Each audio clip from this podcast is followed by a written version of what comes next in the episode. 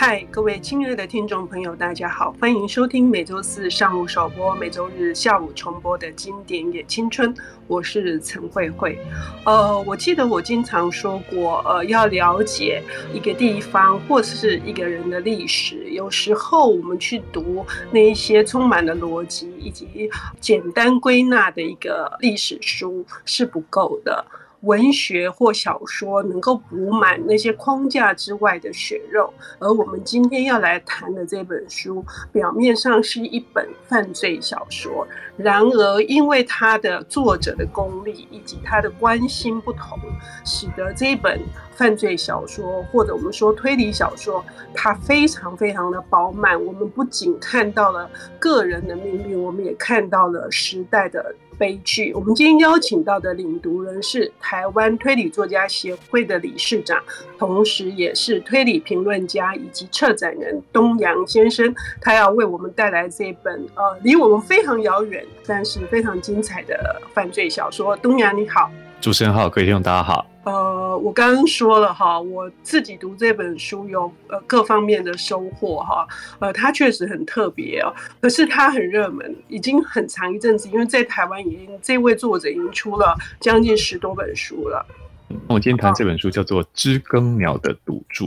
好，呃，这本书的书名跟刚刚慧慧姐在主持一开始的时候介绍的这一段，我觉得可能乍看之下，至少我当初在看这本书的书名一出现的时候，并没有意识到说它是一本很厚实的，大概可能是反映在字数上面，然 后反映在那个整个的装帧上面，故事的的内容是多的，篇幅是厚的。但看进去呢，我开始看故事简介之后，发现说，哦，它这个故事的整个架构、场景、时代，至少在时代上面来讲，因为它整个的故事是时间轴拉长了是，呃，两个时间轴去进行，一个是现在，一个比较靠近现在哈，那另外一个的话就是回到了在二次世界大战的欧洲战场，而且这欧洲战场我相对是陌生的，为什么？因为作者。就写他身处的国家舞台，写挪威，啊，挪威，呃，可能都不在我过去阅读或是旅游，或是我谈到欧洲，然后谈到我熟悉的推理小说的时候，呃，可能因为龙纹身的女孩出现，去接触到所谓的北欧推理。但是这本书作者叫尤奈斯伯，奈斯伯作品，他是在接续着台湾开始有了这个千禧系列的热潮了，有了龙纹身女孩之后进来。但其实他的创作的时间点是在比那个《龙纹身女孩》这个系列在更早之前，所以呢，有一种呃，刚刚讲说那种厚实感，我就带着说哦，好像北欧推理啦，然后呃，在出版那时候我们谈到的欧洲推理小说的一些变化，它好像都要有那么那么大的一个舞台去承载，包括历史，然后包括里面人物，他是一个新的人物，然后是一个过去其实台湾人很少看到挪威的推理小说，所以。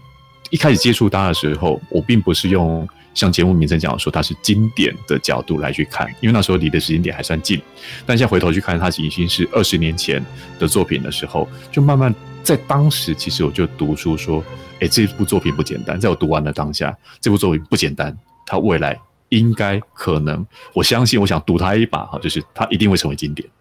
是呃，我对北欧也不是那么熟悉哈，除了早年呃读过这个马丁贝克系列的探案，那是发生在瑞典，就在呃挪威的旁边。然后呃去年我们也引进了另外一个纯文学的作者，就是呃克瑙斯高的《我的奋斗》。可是事实上，我对挪威都不是那么的清楚，但我今天确实去 Google 了非常多关于挪威这个国家的资料，哈，因为我想了解作者他为什么写出这样子的作品。可是反而我是在今天的这个知更鸟的赌注里面，我更清晰的我才知道说，哦，原来挪威的有这么一段，他们是加入。德国的纳粹，然后去抵抗苏联的，去跟共产党打仗的，这是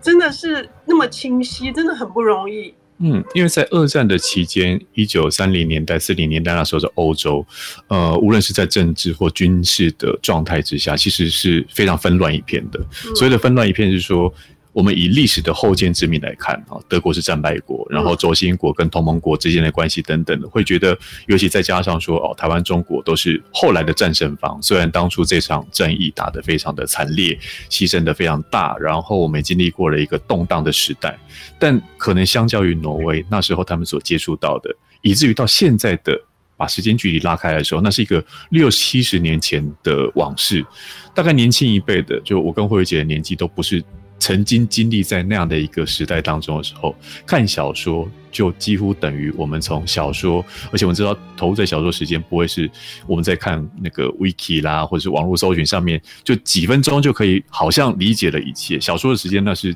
几十倍、几百倍上的时间。像我还记得我那时候看的是花了几个晚上把它看完，所以在看的过程里面。作者绝对不是写历史，写一个挪威二次世界大战，刚刚讲说跟德军的关系、跟苏联的关系等等的那么资讯性的事情，因为他一开始讲的是刚刚讲说很现代，因为是一个叫做啊、呃、哈利的警探，他去担任担任什么呢？他在那个犯罪特警队里面去担任说，哎，美国总统要跟其他的元首要在挪威奥斯陆这边开启一场会议，然后谈判啊等等的，所以他去等于在做保全保安的工作。诶，看起来跟刚刚讲说那故事的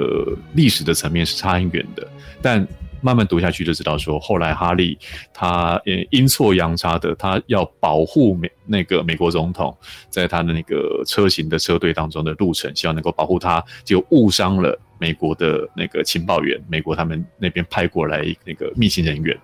所以就因此而被调动了单位去参与到另外一桩。走私案是一桩私枪，哈，就是呃有一把在二战时期被拿来作为狙击、拿来作为非常有效率的攻击武器，但是事隔四五十年之后，那个是古董枪，哈，那应该没有什么人用，但为什么会有这把枪子进来，那进就挑动了哈利的一个呃，我们看到推理小说警察的那种敏感神经，这是一条线，哈，那另外一条线就会切换到说，诶，其实在。看着当下，也想说，为什么突然就把我读者带到一九四四年的年代？那个年代就回到刚刚慧慧姐所说的哦，在欧陆战场，在壕沟里头，你就是对面看着敌军，那敌军呢是苏联，然后挪威这一方不是只是挪威跟苏联之间的对抗而已，而是挪威是站在他们的军事援助啦，他们站在刚刚讲说那种。世界大战的分野当中，他是站在跟德军同一阵线。那他干嘛？因为他要抵御。就挪威的地理位置来讲，德国对他的威胁可能远比苏联对他的威胁来小得多。因为苏联的步步紧逼是会把他们的啊整个政治啦，然后环境，就是你你可能挪威就因此会灭亡吧。啊，他们的王室，然后呃，苏联就会大举进攻，他们就变成苏联一部分了。所以，其实，在当时，挪威也有这样的一个挣扎。这个挣扎是在于说，我到底是要倒向哪一方？嗯，在当时呢，哈，这我们就回到一点点历史的现场。在当时，就是蛮多挪威人啊，尤其挪威的年轻人、男性，他们拿起枪杆子要去保卫国家的。他的理由是在于说，不，我们不要被苏联给吞并，我们要倒向德国那一方，纳粹那一方。虽然可能纳粹对于世界为敌，与世界为敌，可是为了要保护我们挪威下来，但当时有非常多挪威人人民呢，包括他们的皇室啊、呃，就是一些一些更高知识分子的人，他们选择沉默。尤其到了战争末期尾声的时候，那种德军的败相显露，然后刚刚讲说全世界是英美啊这些主流国家民主阵营，其实跟德国是打对台的，慢慢的就变成挪威自己开始有一些。新的声音出来说，我们不应该拿德军的资源，拿纳粹德国的资源，我们应该要如何如何。所以，指的战后，以及他在描述回到奈斯伯作品，回到《知更鸟读书》里头，我就看到那个描述，就是描述到说，这群人他们在战场上面，他们军令如山嘛，就有人选择逃兵，然后可能就被追杀，或者说，呃，遇到逃兵的。死刑一条，就是就直接可以下拔枪毙了。很多战场上面的血腥行为，看着看着，其实在整本书我看的时候，都会有一种，它跟主线有什么关系？或许有一个连接，就在于当年是不是拿来狙杀敌军的那把枪，现在会跟目前新的案子有所连接。但是慢慢读着读着，就会把书名，包括那个知更鸟，为什么叫做知更鸟的赌注呢？哈利警探他在处理这个案件的时候，他是站在什么样的一个立场呢？他跟历史的关系呢？以及回到作者身上，因为刘奈斯伯他的父执辈，他的父亲就是曾经经历过那一场二次世界大战的洗礼之后，也曾经想要把那段历史给写出来，但是抱憾就就离世了。所以，身为儿子的要把这段历史写出来，而且结合在他的知名畅销的推理小说系列里面，这一点是非常有趣的。是，刚东阳提到了，就是这一些人，他们有的是一开始要展露爱国心。以至于他们呃真的是惨死，一批一批的这些年轻人送到东部战线去，可是到了末期，反而这些沉默的大众开始审判这些人，说他们是叛国贼，哈，就卖国贼，呃。表面上，我认为这个知更鸟的赌注，它要揭发的是，呃，这支枪到底是做什么用的？那么大一把枪是可以打大象的哦。那所以它也是非常好看的，它有很多的那个谜团跟线索藏在里面。呃，东阳为我们解析的非常清楚，我们更加期待，呃，接下来东阳要为我们谈什么？我们休息一下，等一下回来。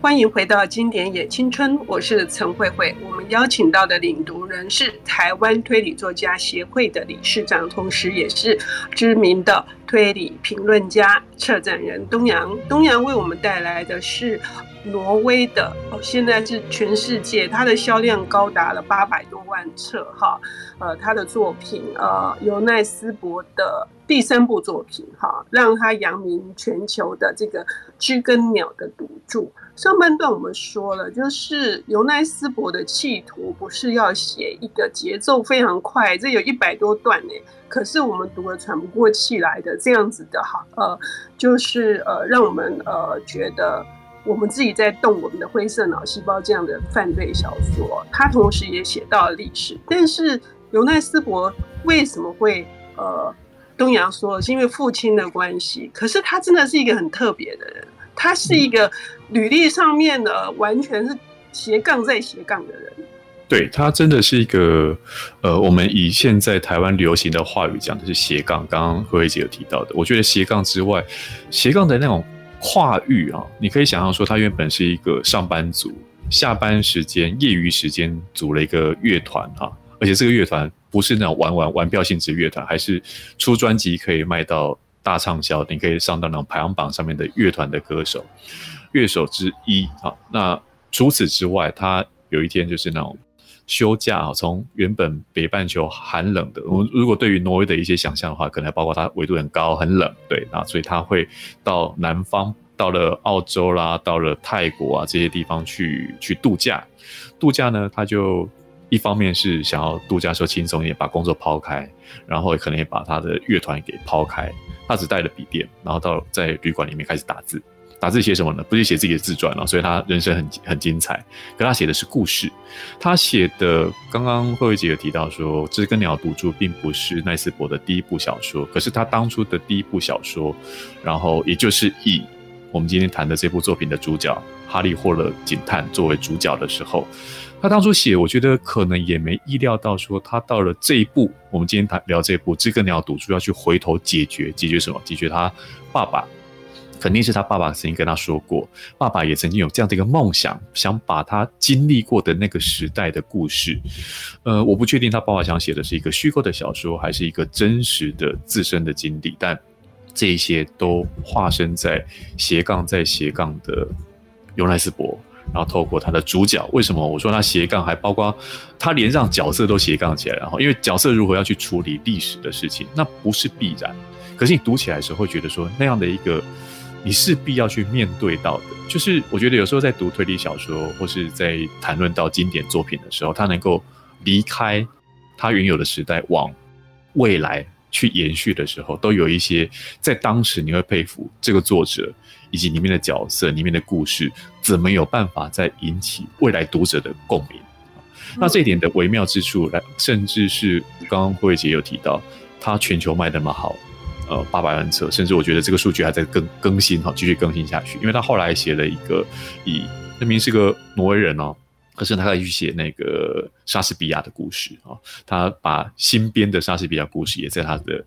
笔下完成，所以他是一个我觉得可以把故事说得深入、绝对不是只有我们现在讲说那种畅销的魅力，或者说畅销的身份而已。所以回过头去讲，也不尽然只有挪威的那段历史而已。所以综合起来的感受是，我觉得它是一个在人物的角色，然后在于人物的情感上面的堆砌。说起来，他在讲那一块，我觉得不只是我们有时候在看推理小说，比如说犯罪者的动机啦，被害者他的他的过去啦，如何的痛苦啊等等的，我觉得他非常会写两个字，叫做欲望。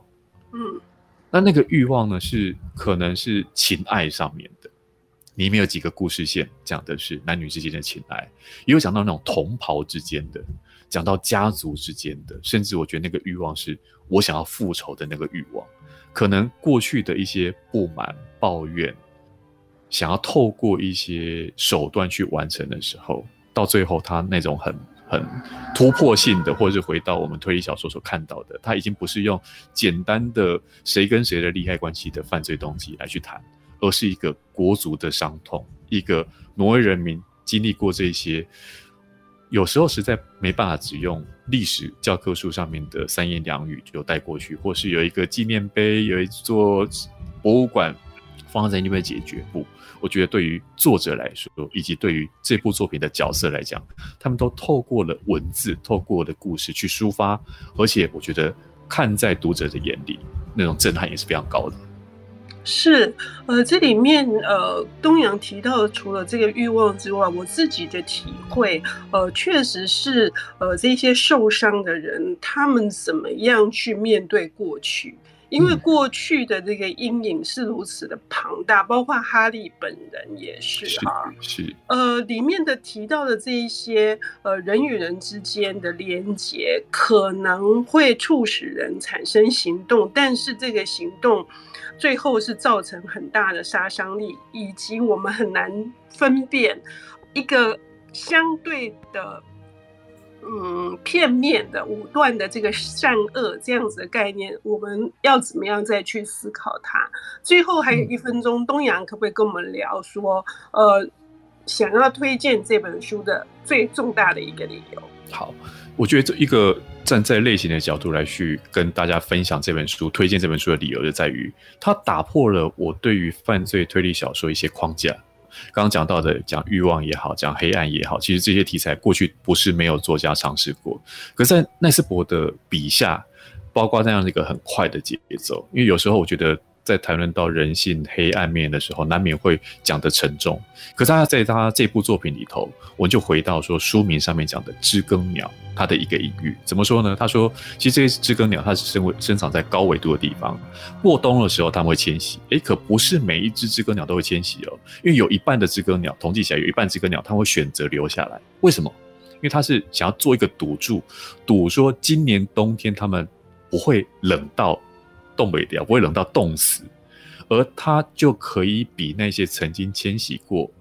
又在春天的时候返回的这些鸟早一点得到第一次变，它可以筑巢啦，它可以去迎接异性啊等等的，所以。它这个样的一个隐喻，在整部故事里面，我觉得它发酵酝酿出来，然后爆炸出来那个样的一个威力，就不是像我们推理小说、犯罪小说过于平铺直述的讲谋杀、讲犯罪而已。所以要读出那样的一个韵味、酝酿出来的感觉，这部作品我觉得是我推荐给听众朋友们最主要的原因。谢谢东阳，欢迎各位听众朋友能够去读这一本非常畅快而又让你思考的。知更鸟的赌注，谢谢。